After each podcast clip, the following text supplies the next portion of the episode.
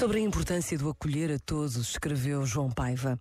Recordo com fascínio e inspiração, precisamente, o acolhimento de Jesus de Nazaré, das mulheres adúlteras, dos cobradores de impostos, dos homens e mulheres cansados do trabalho, das gentes com sede, com fome, com nacos de busca, dos filhos que partem por outros caminhos, dos que têm ausência de vinho para saborear a vida, dos que caminham desalentados, dos que choram, dos que se alegram, dos que vivem e dos que morrem, de todos nós, tecidos da mesma carne frágil, mas vital.